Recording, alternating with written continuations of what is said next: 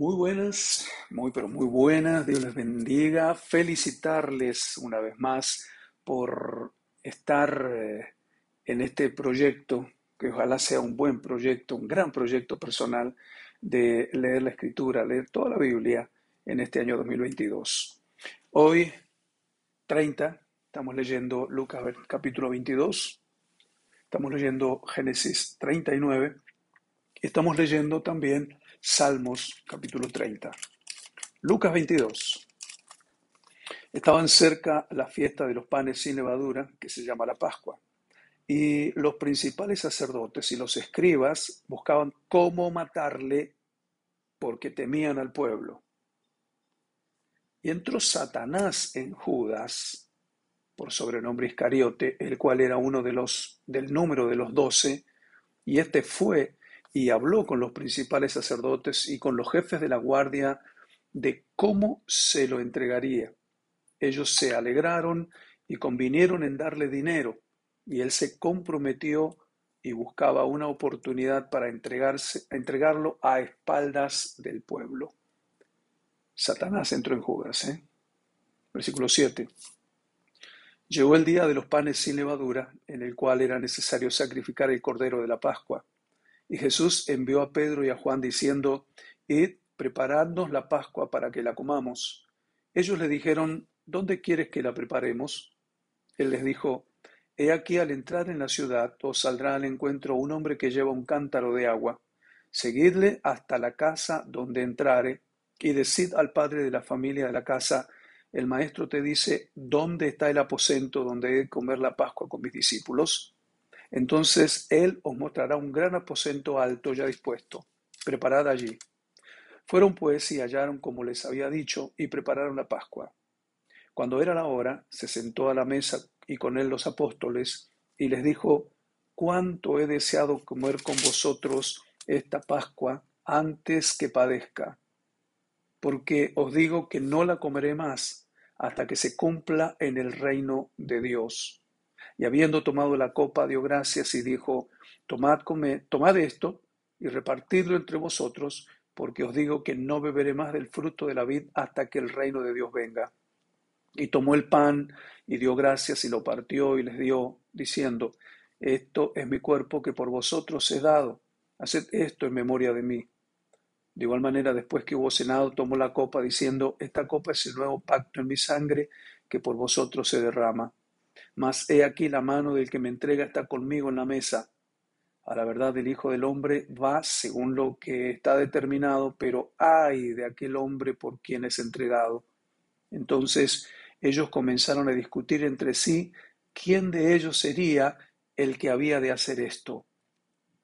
Hubo también entre ellos una discusión sobre quién de ellos sería el mayor, aparentemente ahí en medio de la última cena, ¿no? Versículo 25. Pero él les dijo, los reyes de las naciones se enseñorean de ellas y los que sobre ellas tienen autoridad son llamados bienhechores. Mas no, es así, eh, no así vosotros, sino sea el mayor entre vosotros como el más joven y el que dirige como el que sirve. Porque ¿cuál es mayor, el que se sienta a la mesa o el que sirve? No es el que se sienta a la mesa, mas yo estoy entre vosotros como el que sirve. Pero a vosotros, pero vosotros sois los que habéis permanecido conmigo en mis pruebas. Yo pues os asigno un reino como mi Padre me lo asignó a mí, para que comáis y bebáis a mi mesa en mi reino, y os sentéis en tronos juzgando a las doce tribus de Israel. Dijo también el Señor, Simón, Simón, he aquí Satanás os ha pedido para zarandearos como a trigo, pero yo he rogado por ti que tu fe no falte y tú una vez vuelto confirma a tus hermanos. Él le dijo, Señor, dispuesto estoy a ir contigo no solo a la cárcel, sino también a la muerte. Él le dijo, Pedro, te digo que el gallo no cantará hoy antes que tú niegues tres veces que me conoces. Y a ellos dijo, cuando os envié sin bolsa, sin alforja y sin calzado, ¿os faltó algo? Ellos dijeron, nada. Y les dijo, pues ahora el que tiene bolsa, tómela, y también la alforja, y el que no tiene espada, venda su capa y compre una. Porque os digo que es necesario que se cumpla todavía en mí aquello que está escrito, y fue contado con los inicuos, porque lo que está escrito de mí tiene cumplimiento. Entonces ellos dijeron, Señor, aquí hay dos espadas. Y él les dijo, basta. En Génesis volvemos otra vez a, a retomar la historia de José. Capítulo 39. Llevado pues José a Egipto, Potifar, oficial del faraón, capitán de la guardia, varón egipcio, lo compró de los ismaelitas que lo habían llevado allá. Mas Jehová estaba con José. Qué lindo eso. Y fue varón próspero, y estaba en la casa de su amo el egipcio. Y vio su amo que Jehová estaba con él, y que todo lo que él hacía, Jehová lo hacía prosperar en su mano. Así halló José gracia en sus ojos y le servía, y le hizo mayordomo de su casa, y entregó en su poder todo lo que tenía. Y aconteció que desde cuando le dio el encargo de su casa y de todo lo que tenía, Jehová bendijo la casa del egipcio a causa de José.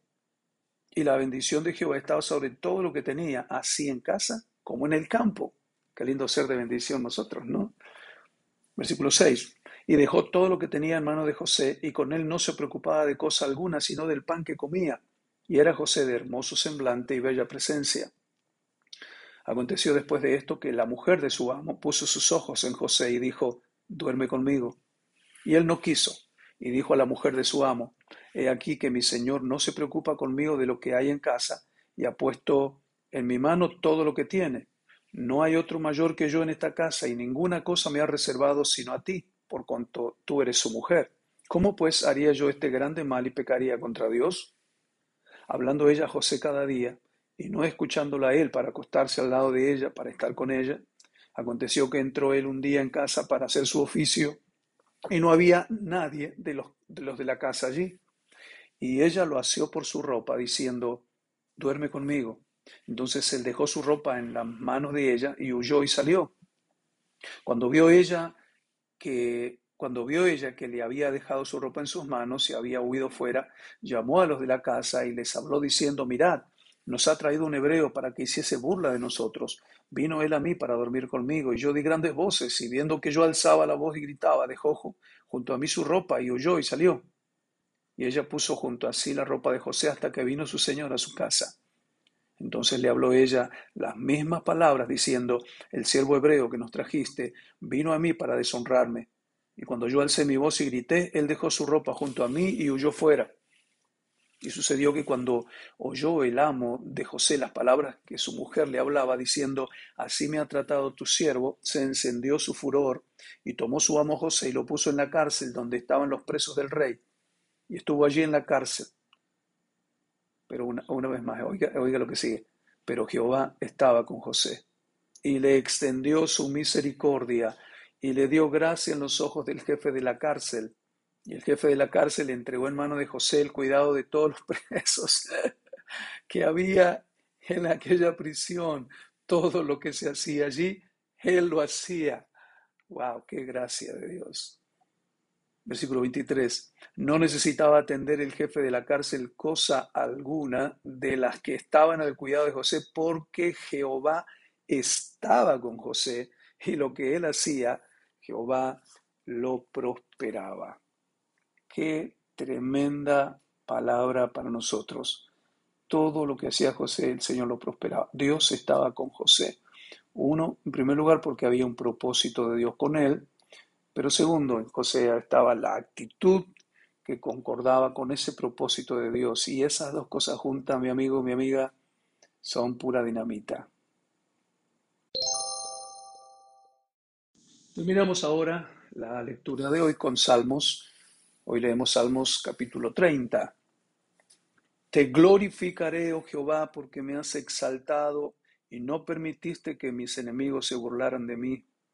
Jehová, Dios mío, a ti clamé y me sanaste. Oh Jehová, hiciste subir mi alma del Seol, me diste vida para que no descendiese a la sepultura. Cantad a Jehová, vosotros sus santos, y celebrad la memoria de su santidad porque un momento será su ira, pero su favor dura toda la vida. Wow.